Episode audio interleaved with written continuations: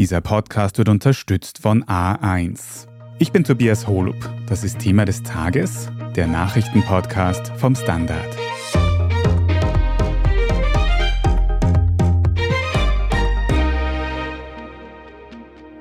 Earlier this afternoon, Donald Trump was arraigned on a New York Supreme Court indictment on 34 felony counts of falsifying business records in the first degree. In 34 Punkten wurde der ehemalige US-Präsident Donald Trump gestern am Dienstag in New York also angeklagt. 34 false statements made to cover up other crimes. Was ihm Staatsanwalt Alvin Bragg vorwirft? Urkundenfälschung. Im Raum stehen außerdem Verstöße gegen Wahlgesetze bis hin zur Verschwörung. We cannot and will not normalize serious criminal conduct. Nimmt man all diese Anklagepunkte zusammen, dann drohen Trump über 100 Jahre Haft, zumindest in der Theorie. We today uphold our solemn responsibility to ensure that everyone stands equal before the law. Wir sprechen heute darüber, wie wahrscheinlich eine Verurteilung in diesem Fall tatsächlich ist. And no amount of power changes that enduring American principle. Wir fragen nach, welche weiteren Prozesse noch bevorstehen könnten. Und wir besprechen, warum diese Rechtsstreitigkeiten Donald Trump mehr nützen als schaden könnten. Erik Frei, du analysierst für den Standard die internationale Politik und da wird seit Wochen jetzt schon über eine Anklage gegen Donald Trump spekuliert. Seit gestern am Dienstagabend unserer Zeit steht diese Anklage fest. Was wird denn Trump jetzt genau vorgeworfen? Die Anklageschrift besteht aus 34 Punkten. Das klingt sehr viel, aber die meisten dieser Punkte sind eigentlich sehr ähnlich und sehr technisch. Im Grunde geht es darum, dass er im Wahlkampf 2016 veranlasst hat, dass sein Anwalt Michael Cohen der Pornodarstellerin Stormy Daniels ein Schweigegeld gezahlt hat, 130.000 Dollar, damit sie über ihre Affäre, die zehn Jahre vorher stattgefunden hat, nicht berichtet, nicht erzählt. Und dieses Geld hat er falsch verbucht. Und um diese falsche Verbuchung als Rechtskosten in diesen Wahlkampfbüchern wird ihm erstens als Fälschung von Geschäftsunterlagen vorgeworfen. Und dazu kommt dann noch ein Bruch der Wahlgesetze, Wahlkampffinanzierungsgesetze, die allerdings Bundesgesetze sind. Und das ist der Staatsanwalt des Bundesstaates New York. Das ist noch eine kleine Problematik hier. Und dazu kommen noch Vorwürfe, dass er das Ganze so gemacht hat, um sich noch Steuern zu ersparen. Also ein Bruch der Steuergesetze steht auch in der Anklageschrift. Kannst du uns als Kontext noch ein bisschen mehr über diese Stormy Daniels erzählen? Wer ist das und was hat sich da ursprünglich abgespielt zwischen ihr und Trump? Stormy Daniels ist eine Pornodarstellerin, auch Pornofilmproduzentin und eine ziemlich aktive und sehr medienbewusste Frau, die zehn Jahre zuvor, 2006, Trump getroffen hat. Damals war er der Gastgeber dieser populären Show The Apprentice, der Lehrling. Er hat ihr versprochen, dass er ihr dort zu einem Auftritt, zu einer Rolle verhilft. Sie haben miteinander zumindest einmal geschlafen und er hat dieses Versprechen nicht gehalten und sie hat in den kommenden Jahren immer wieder versucht, kann sie diese Affäre irgendwie zu Geld machen. 2011 gab es schon einen ersten Versuch, damals gab es Gerüchte, Trump möchte schon kandidieren, hat sie nichts bekommen, hat sie noch einmal versucht, später irgendwo diese Geschichte zu verkaufen und als dann 2016 Trump tatsächlich in den Wahlkampf drinnen war und versucht hat, Präsident zu werden, gab es offenbar die Meinung, diese Frau ist gefährlich, versuchen wir sie jetzt zum Schweigen zu bringen. Und so entstanden diese 130.000 Dollar Zahlungen, die dazu dienen sollten, dass niemand davon erfährt. Aber Washington ist halt ein geschwätziger Stadt und es hat sich irgendwann herumgesprochen. Auch sie hat begonnen, darüber zu reden. My attorney and I are committed to making sure that everyone finds out the truth and the facts of what happened. Und schließlich wurde daraus eine große Sache und gerade der Anwalt Michael Cohen wurde angeklagt, verurteilt, musste auch im Gefängnis sitzen, deshalb aber auch wegen anderen Sachen, die er im Auftrag von Trump gemacht hat. Und verstehe ich das aber richtig, dass dieses Schweigegeld an diese Stormy Daniels an sich, das ist nicht illegal, sondern die Art und Weise, wie das verbucht ist? Ganz genau. Das Schweigegeld selbst, die Zahlung wäre okay gewesen, aber Das Problem ist, sobald du in einem Wahlkampf bist, ist jede Ausgabe, die wahlkampfrelevant ist, muss auf eine ganz bestimmte Weise verbucht werden. Natürlich, Trump wollte nicht sagen, dass es öffentlich steht, ich zahle 130.000 Dollar an eine Frau, damit sie nicht über eine Affäre spricht. Und das hat er vertuscht und offenbar noch auf eine Weise vertuscht, die New Yorker Gesetze und auch Bundesgesetze halt besonders verletzt hat. Und da gab es auch Präzedenzfälle, also die Fälschung von Geschäftsunterlagen. Die Amerikaner sind da ziemlich genau. Sobald sie das einmal sehen, in Beweise sehen, gerät man in ziemliche Schwierigkeiten. Es stehen darauf maximal vier Jahre Haft aber diese vier Jahre sind für quasi einen Anklagepunkt und da haben wir 36. Das heißt, das wären dann noch viel mehr, theoretisch. Theoretisch könnte er 200 Jahre oder länger im Gefängnis sitzen. Normalerweise werden dann solche Urteile, werden diese Haftstrafen gleichzeitig verkündet. In diesem Fall gehen eigentlich alle Beobachter aus. Sollte es tatsächlich zu einem Schuldspruch kommen, dann würde man den auf Bewährung aussetzen. Trump hätte zwar hohe Kosten, aber müsste keinen einzigen Tag im Gefängnis sitzen. Jetzt ist im Vorfeld darüber spekuliert worden, ob nur dieser Fall um Stormy Daniels eine Rolle spielt oder auch andere Fälle, andere Personen. Was ist da rausgekommen? Es gab gerade in dieser Anklageschrift, und das war gestern ein wenig überraschend, gab es zwei andere Zahlungen, die auch mit erwähnt wurden. Die eine war wiederum eine Frau, mit der er eine Affäre hatte, Karen McDougall. Und die zweite war an einen Bediensteten, an den Doorman vom Trump Tower, der darüber offenbar gesprochen hat, dass er weiß, dass Trump ein außereheliches Kind hat. Diese Zahlungen wurden gar nicht von Trumps direkten Umfeld, sondern vom Verleger, vom National Enquirer vorgenommen.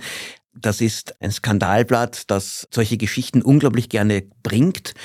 Aber der Verleger ist mit Trump gut befreundet und da hat er offenbar gezahlt, damit diese Geschichte nicht veröffentlicht wird. Also hier Trump in seinem Wahlkampf zu helfen. Auch hier vermutet der Staatsanwalt in Wirklichkeit eine Art Wahlkampfunterstützung wie eine sehr große Spende. Das sind 180.000 Dollar zusammen. Und auch die müsste öffentlich bekannt gegeben werden. Also auch das ist eine Verletzung der Gesetze. Im Vorfeld dieses ganzen Prozesses hat Trump seine Anhängerinnen schon aufgerufen, zu protestieren für ihn gegen diesen ganzen Prozess. Da war die New Yorker Polizei in Alarmbereitschaft. Wir können uns den New Yorker Bürgermeister Eric Adams auch kurz anhören. Uh, while there may be some rabble rousers thinking about coming to our city tomorrow, our message is clear and simple. Control yourselves. Wie war denn jetzt schlussendlich die Lage auf den Straßen? Ach, die war auffallend ruhig. Unmengen von Menschen waren vor dem Gerichtsgebäude, aber das waren vor allem Journalisten, Kameraleute, sehr viele Polizisten. Die Zahl der wirklichen Trump-Anhänger, die aufgekreuzt sind, war sehr gering, ein paar hundert vielleicht, darunter ein paar prominente Namen, so wie Marjorie Taylor Greene, diese rechtsextreme Abgeordnete aus Georgia.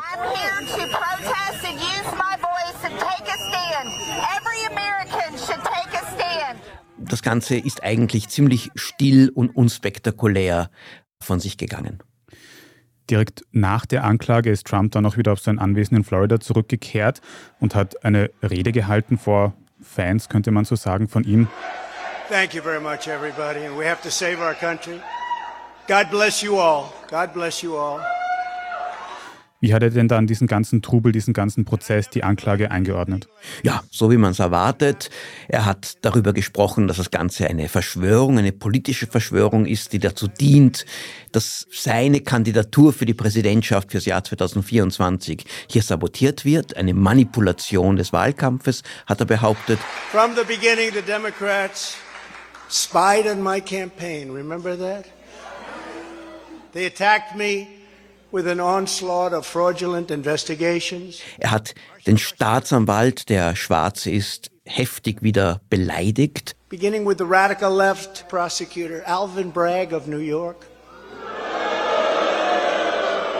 who campaigned on the fact that he would get President Trump. I'm going to get him. I'm going to get him. This is a guy campaigning auch den Richter, die Frau des Staatsanwaltes, also er hat links und rechts um sich geschlagen.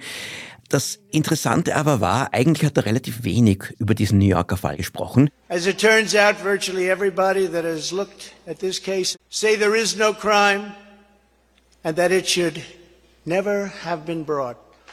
Er hat dann sich sehr schnell auf eine andere Verfahren hingegangen, nämlich das, wo es um seinen Umgang mit diesen Geheimdokumenten, die er aus dem Weißen Haus mitgenommen hat und in seinem Anwesen in Mar-a-Lago dort aufgehoben hat. Und da wurde ihm ja auch vorgeworfen, dass er erstens das hätte nicht dürfen und zweitens, dass er damit auch die Justiz hier behindert hat. Und da wurde auch ein Sonderermittler vom Justizministerium eingesetzt, Jack Smith. Und dann hat er sich sofort eigentlich in diesen Fall hineingegangen, der ja noch gar nicht zur Anklage gekommen ist. Offenbar hat er davor mehr Angst. Und vielleicht ist ihm einfach da die Luft schon ausgegangen, wenn es um New York geht. Er hat das Gefühl, vielleicht hat er schon einmal alles gesagt. Die ganze Rede war 25 Minuten. Sie war typisch Trump, voller Übertreibungen. Aber so wirklich im Vergleich zu seinen Wahlkampfreden war sie relativ blutleer, kann man sagen. So wirklich die große Begeisterungsstürme hat er damit nicht ausgelöst. And with a very dark cloud over our beloved country, I have no doubt, nevertheless, that we will make America great again. Der ganze Tag war offenbar nicht wirklich so, wie sich Trump das vielleicht erträumt hat.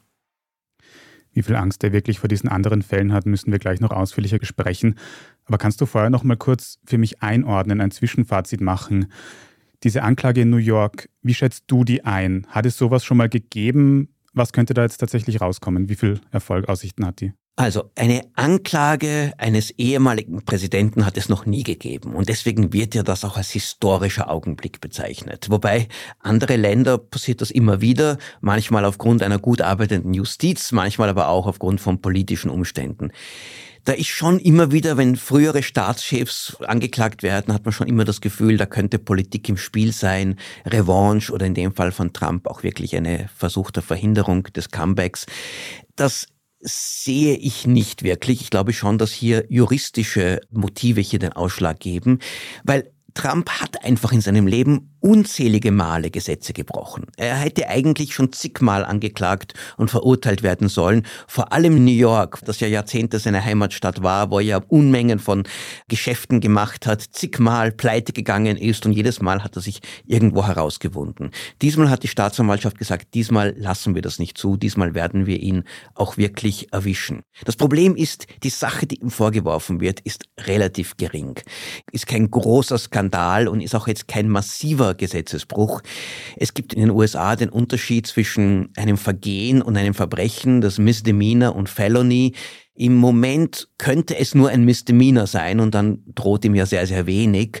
Daraus ein wirkliches Verbrechen zu machen, erfordert einige juristische Akrobatstücke vom Staatsanwalt und da haben viele Juristen ein bisschen ihre Zweifel.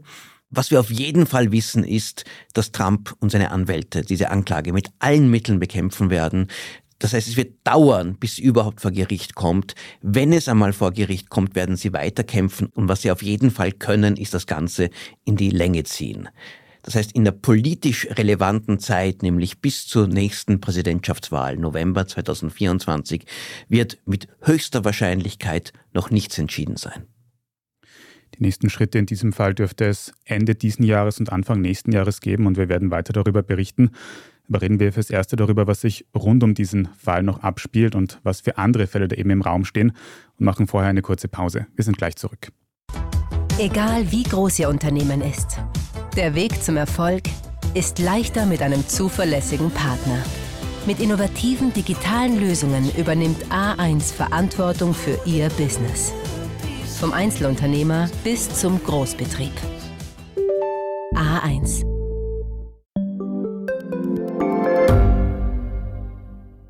Gibt es außerirdisches Leben? Haben Tiere ein Bewusstsein? Können wir durch die Zeit reisen? Es gibt so viele große Fragen, die uns Menschen seit Jahrtausenden beschäftigen. Aber erst jetzt kann die Wissenschaft Antworten darauf liefern. Oder neue Rätsel entdecken. Ich bin Tanja Traxler. Und ich bin David Rennert. Im Standard-Podcast Rätsel der Wissenschaft gehen wir großen Fragen der Menschheit auf die Spur. Wir fragen Wissenschaftlerinnen, was in schwarzen Löchern passiert wo die Aliens bleiben und die Fusionskraftwerke und wo die Mathematik an ihre Grenzen stößt. Rätsel der Wissenschaft, jeden Mittwoch eine neue Folge. Überall, wo es Podcasts gibt.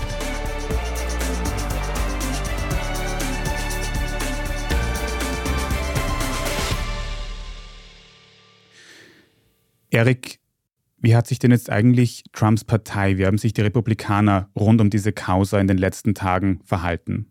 Seit der letzten Kongresswahl, wo eigentlich alle von Trumps Kandidaten ziemlich schlecht abgeschnitten haben, sehr viele verloren haben und die Republikaner deshalb insgesamt weitaus weniger Erfolg hatten als erwartet, hatten die Republikaner begonnen, zumindest viele, sich von Trump zu distanzieren. Und diese Distanzierung aber ist durch diese Anklage zum Stillstand gekommen, in dieser Situation hatten die meisten führenden Politiker das Gefühl, sie müssen sich doch hinter Trump stellen weil die Wählerinnen und Wähler, die Basis der Partei das auch tut. Mit einigen Ausnahmen, zum Beispiel der Senatsführer Mitch McConnell, der besonders Trump-kritisch ist, hat noch kein einziges Wort gesagt. Auch Chris Christie, ein ehemaliger Gouverneur von New Jersey, der auch überlegt zu kandidieren, hat sich auch alles offen gehalten, hat gesagt, na warten wir mal die Anklageschrift ab, bevor ich etwas sage. Der Großteil aber der Partei hat diesen Schulterschluss gemacht, hat gesagt, wir stehen zu Trump, die Anklage ist ein Skandal, das ist eine politische Hexenjagd und auch offenbar in der Basis der Partei dürfte Trump jetzt wieder an Popularität gewonnen haben. Das ist eine schlechte Nachricht für Leute wie zum Beispiel Ron DeSantis, das ist der Gouverneur von Florida, der für viele als die Alternative zu Trump gesehen wird, zwar auch mit den gleichen Botschaften einer ähnlichen Politik, aber nicht so unberechenbar und nicht so sprunghaft und auch nicht so ein großes Risiko. Jetzt schaut es wieder so aus, Trump könnte wahrscheinlich diese Vorwahlen relativ leicht gewinnen, aber wir sind ja erst jetzt im April 2023. Es dauert noch ein Dreivierteljahr, bis die Vorwahlen überhaupt beginnen. Du hast jetzt schon ein paar Mal angesprochen, diesen Aspekt einer politischen Hexenjagd. Trump sagt es, dass dieser ganze Prozess politisch motiviert ist. Viele Anhänger sagen es, viele AnhängerInnen. Wie würdest du das einschätzen? Und was steckt da dahinter überhaupt? Also Trump sieht sich immer als Opfer von Hexenjagden. Das war in der ganzen Präsidentschaft. Es gab ja zwei Impeachment, Amtsenthebungsverfahren. Es gab diese langwierige Untersuchung von Robert Müller wegen diesen Russland-Verbindungen, die er auch schon im Wahlkampf gehabt haben soll oder ihm genutzt haben. Und jedes Mal hat Trump alles als reine politisch motivierte Hexenjagd abgetan. Das ist es natürlich nicht. Trump behauptet, es gibt eine große Verschwörung gegen ihn und damit auch gegen alle Amerikaner, die anständig sind und die auf seiner Seite stehen. Er redet dann gerne vom tiefen Staat, vom Deep State, wo verschwörerische Teile des FBI und im Justizministerium, anderen Teilen, alle versuchen, ihn, den aufrechten Kämpfer für Gerechtigkeit und Freiheit, hier zu besiegen. All das ist natürlich ein Teil der Trump-Rhetorik, aber muss man nicht ernst nehmen.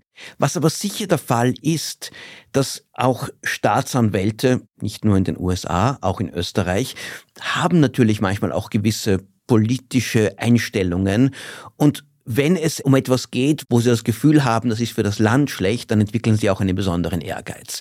Ein anderer Staatsanwalt, auch in einem anderen Bundesstaat vielleicht hätte diesen Fall nicht einmal angerührt.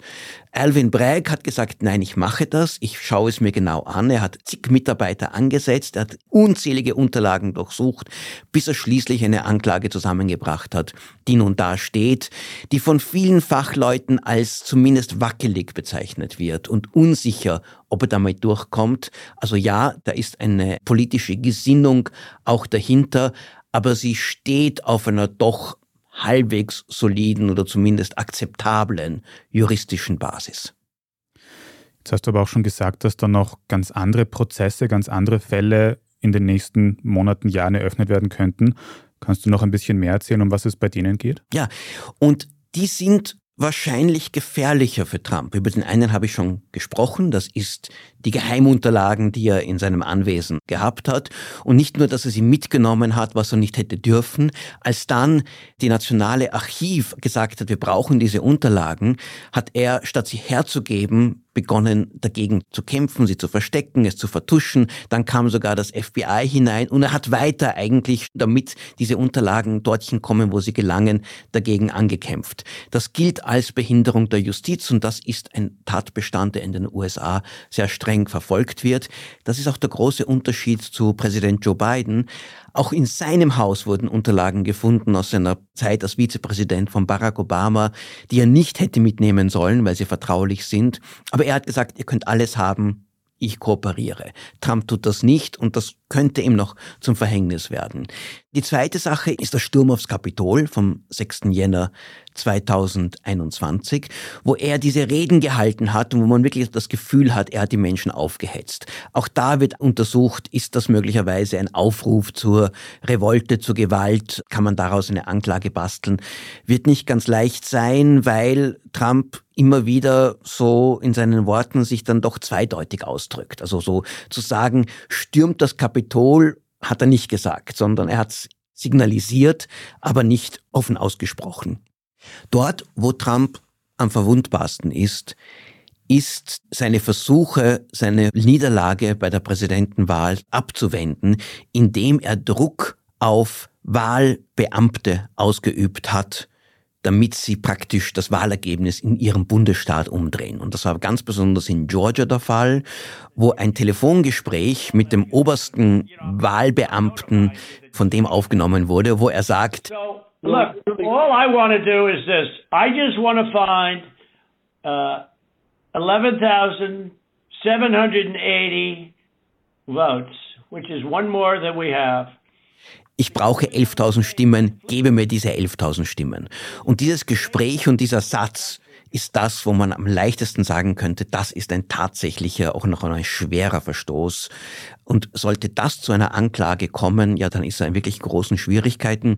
Ob das aber in Georgia passiert, ist nicht so klar. Dort ist die Staatsanwaltschaft weniger eifrig, um einem Republikaner, auch um Trump hier das Leben schwer zu machen. Auch wenn sie sagen, ja, wir werden das weiter verfolgen, könnte das noch längere Zeit dauern.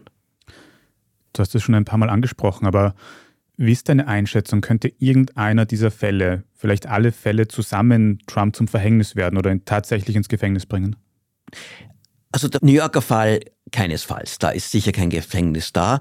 Die versuchte Wahlmanipulation in Georgia, wenn das eindeutig von einem geschworenen Gericht als das auch gesehen wird, wonach es ausschaut, wäre das auch ein Fall für eine echte Haftstrafe. Aus der Erfahrung mit Prozessen gegen Politikern, auch wenn es um solche politischen Taten geht, die enden selten mit Gefängnisstrafen. Dann gibt es doch irgendwie eine Bewährungsstrafe oder irgendeine Art von Pleabargen, so eine Art Deal mit dem Gericht, wo man halt sehr viel Geld bezahlt und das Ganze dann damit für erledigt erklärt. Vergessen wir auch nicht, Trump ist nicht mehr ganz jung. Diese Prozesse werden noch sehr, sehr lange dauern. Und selbst wenn er einmal zu einer Haftstrafe verurteilt werden könnte, könnte guter Fall sein, dass dann aus gesundheitlichen Gründen das nicht in Frage kommt. Nein, ich sehe Trump nicht in einer Zelle sitzen. Aber politisch kann das natürlich in verschiedene Richtungen ausschlagen. Das ist ja die große Frage, weil auch wenn es kein Gefängnis ist, eine Verurteilung für einen US-Präsidenten wäre auch historisch.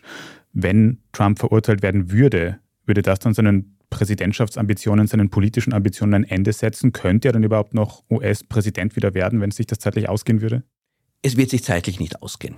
Es wird kein Urteil, kein rechtskräftiges Urteil bis zum November 2024 geben. Deswegen werden wir nur mit einer Art von Verfahren zu tun haben, wo Trump immer sagen kann, ich bin völlig unschuldig, ich werde nur verfolgt, ich bin ein Opfer, ihr müsst für mich stimmen, weil ich bin der unschuldigste Mann in diesem Land und alle sind gegen mich, weil ich für euch kämpfe.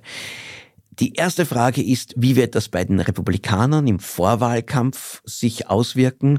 Und dort sind die Chancen gut, dass es ihm nützt.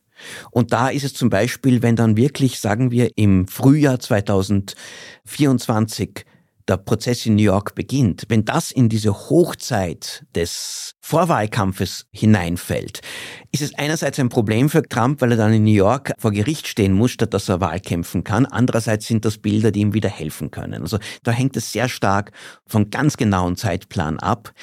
Allerdings, wenn Trump wieder nominiert wird, aufgestellt wird als der republikanische Präsidentschaftskandidat und dann gegen Joe Biden antritt, der mit größter Wahrscheinlichkeit ein zweites Mal eine Wiederwahl anstrebt, dann werden doch diese Prozesse, nämlich nicht bei den Republikanern, das ist ein Drittel der amerikanischen Wählerschaft, sind so seine Stammwähler und die Stammwähler der Partei, Aber bei den Wechselwählern, bei den Unabhängigen, die ungefähr auch ein Drittel ausmachen, dort könnten all diese Verfahren, diese Fälle, diese Enthüllungen schon etwas auswirken, selbst für Menschen, die sagen, ja, ich glaube nicht, dass Trump deshalb verurteilt werden sollte, aber viele sagen, ich habe einfach genug von diesem Mann. Ich möchte nicht noch vier Jahre lang jeden Morgen aufwachen und mir Trump anhören wollen. Bitte schließen wir dieses Kapitel endlich ab. Und die allgemeine Einschätzung ist, Vorwahlkampf nützt es ihm, das heißt, seine Chancen, Kandidat zu werden, wachsen dadurch. Für den tatsächlichen Präsidentschaftswahlkampf würde es ihm eher schaden. Und das natürlich, diese Kombination wäre eine ganz gute Nachricht für Joe Biden, der sich interessanterweise oder nicht überraschenderweise völlig zurückhält, gar kein Wort zu all dem sagt. Auf jeden Fall machen Prozesse wie der aktuelle und die, die noch im Raum stehen, den Vorwahlkampf und den Präsidentschaftswahlkampf um einiges spannender. Wir werden darüber berichten, du wirst weiter analysieren. Danke, dass du es heute auch hier im Podcast getan hast. Erik Frei. Sehr gerne. Wir machen jetzt dann gleich weiter mit unserer Meldungsübersicht und sprechen darüber, wie sich SPÖ-Parteichefin Pamela Rendi-Wagner dafür rechtfertigt, dass viele SPÖ-Abgeordnete bei der Zelensky-Rede im Parlament gefehlt haben. Wenn Ihnen diese Folge von Thema des Tages bis hierhin aber schon gefallen hat, dann abonnieren Sie uns am besten jetzt gleich auf Ihrer liebsten Podcast-Plattform, dann verpassen Sie auch keine weitere Folge mehr. Bei der Gelegenheit können Sie gerne einen guten Kommentar oder eine nette Bewertung dort lassen, damit uns in Zukunft noch mehr Menschen finden können. Vielen Dank dafür. Jetzt aber dranbleiben, wir sind gleich wieder da. Egal wie groß Ihr Unternehmen ist, der Weg zum Erfolg ist leichter mit einem zuverlässigen Partner. Mit innovativen digitalen Lösungen übernimmt A1 Verantwortung für Ihr Business. Vom Einzelunternehmer bis zum Großbetrieb. A1. Wie viel Geld macht eigentlich glücklich? Werde ich mit Daytrading reich? Und ist jetzt der richtige Zeitpunkt, um in China zu investieren? Das und mehr sehen wir uns in der neuen Staffel vom Standard-Podcast Lohnt sich das an? Wir, das sind Davina Brumbauer, Alexander Amon und Michael Wendisch. Und gemeinsam mit Expertinnen und Experten fragen wir uns, wie ein Pyramidenspiel funktioniert, was eigentlich ein Baby kostet und ob es sich lohnt, in eine Steueroase auszuwandern. Lohnt sich das? Der Standard-Podcast über Geld findet ihr jeden Dienstag auf allen gängigen Podcast-Plattformen. Und hier ist, was Sie heute sonst noch wissen müssen. Erstens, nach der lange erwarteten Rede des ukrainischen Präsidenten Volodymyr Zelensky im österreichischen Parlament vergangene Woche gab es unter anderem Kritik an der SPÖ, weil ein großer Teil ihrer Abgeordneten der Rede ferngeblieben sind. SPÖ-Chefin Pamela Rendi-Wagner hat sich deshalb nun im ORF-Fernsehen gerechtfertigt. Das Bild vom Donnerstag, da gebe ich Ihnen recht, das werde ich nicht beschönigen, da werde ich niemanden verteidigen in der Form. Das ist kein gutes, aber auch zwei Regierungsmitglieder auf ÖVP-Seite finde ich ein bisschen mager. Einzelne SPÖ-Abgeordnete haben sich auch offen gegen die Zelensky-Rede ausgesprochen, wegen der Neutralität in Österreich. Damit stimmt Randy Wagner nicht überein. Ich sage Ihnen, ich lehne das ab. Das ist nicht die Position der Sozialdemokratie. Zur anstehenden Mitgliederbefragung in der SPÖ-Führungsdebatte, darüber wollte sich Randy Wagner nicht im Detail äußern. Zweitens, in Israel, genauer gesagt auf dem Jerusalemer Tempelberg, ist es in der Nacht auf heute Mittwoch zu gewaltsamen Zusammenstößen gekommen. Laut Behördenangaben hätten sich mehrere palästinensische BesucherInnen in einer Moschee verbarrikadiert. Die israelischen Sicherheitskräfte sollen mit Hilfe von Blendgranaten versucht haben, die Barrikade aufzuheben. In Reaktion darauf wurden aus dem nahen Gazastreifen Raketen Richtung Israel abgeschossen, vermutlich von der radikal-islamistischen Hamas. Bei den Unruhen gab es mehrere Verletzte, Angabe zu Toten gab es bis Redaktionsschluss dieses Podcasts aber keine. Der Tempelberg in Jerusalem ist aktuell viel besucht, weil er sowohl für den islamischen Ramadan als auch für das jüdische Pessachfest, die gerade stattfinden, zentral ist. Und drittens, die Frage, ob wir alleine im Universum sind, die beschäftigt uns Menschen ja schon seit Ewigkeiten. Und Antworten darauf können Sie jetzt auch in einem neuen Standard-Podcast hören. Rätsel der Wissenschaft heißt der und darin werden meine KollegInnen Tanja Traxler und David Rennert aus dem Standard Wissenschaftsressort ab jetzt jeden Mittwoch die großen, ungeklärten Fragen der Menschheit besprechen. In der ersten Folge geht es eben darum, wie wir mit Aliens Kontakt aufnehmen könnten und warum das nicht schon lange passiert ist. Und hören können Sie das ab heute überall, wo es Podcasts gibt. Einfach suchen nach Rätsel der Wissenschaft. Alles weitere zum aktuellen Weltgeschehen können Sie dann auf derstandard.at nachlesen. Und wenn Sie uns jetzt noch irgendetwas sagen möchten, dann schicken Sie gerne eine E-Mail an podcast.derstandard.at. Wenn Sie unsere journalistische Arbeit hier beim Standard unterstützen möchten, dann können Sie das zum Beispiel tun, indem Sie ein Standard-Abo abschließen. Wenn Sie Thema des Tages über Apple Podcasts hören, dann kann man dort auch einige Euro für ein Premium-Abo bezahlen, uns in Zukunft ohne Werbung hören und vor allem auch sehr unterstützen. Also vielen Dank dafür. Ich bin Tobias Holub. Danke auch fürs Zuhören und bis zum nächsten Mal.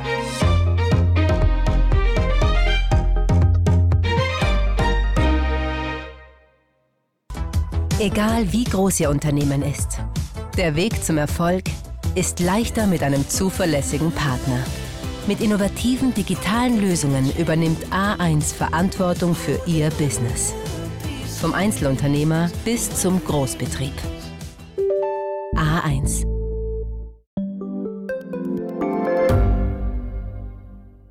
Ich bin die Franziska Ich bin der Martin. und wir wollen besser leben. Lohnt sich 10.000 Schritte zu gehen jeden Tag? Ist das Großraumbüro wirklich so schlecht wie sein Ruf? Spoiler, ja. Bringt's was, Intervall zu fasten? Wir fragen die, die es wirklich wissen und probieren es auch gleich selber aus. Bei Besser Leben, jeden Donnerstag eine neue Folge.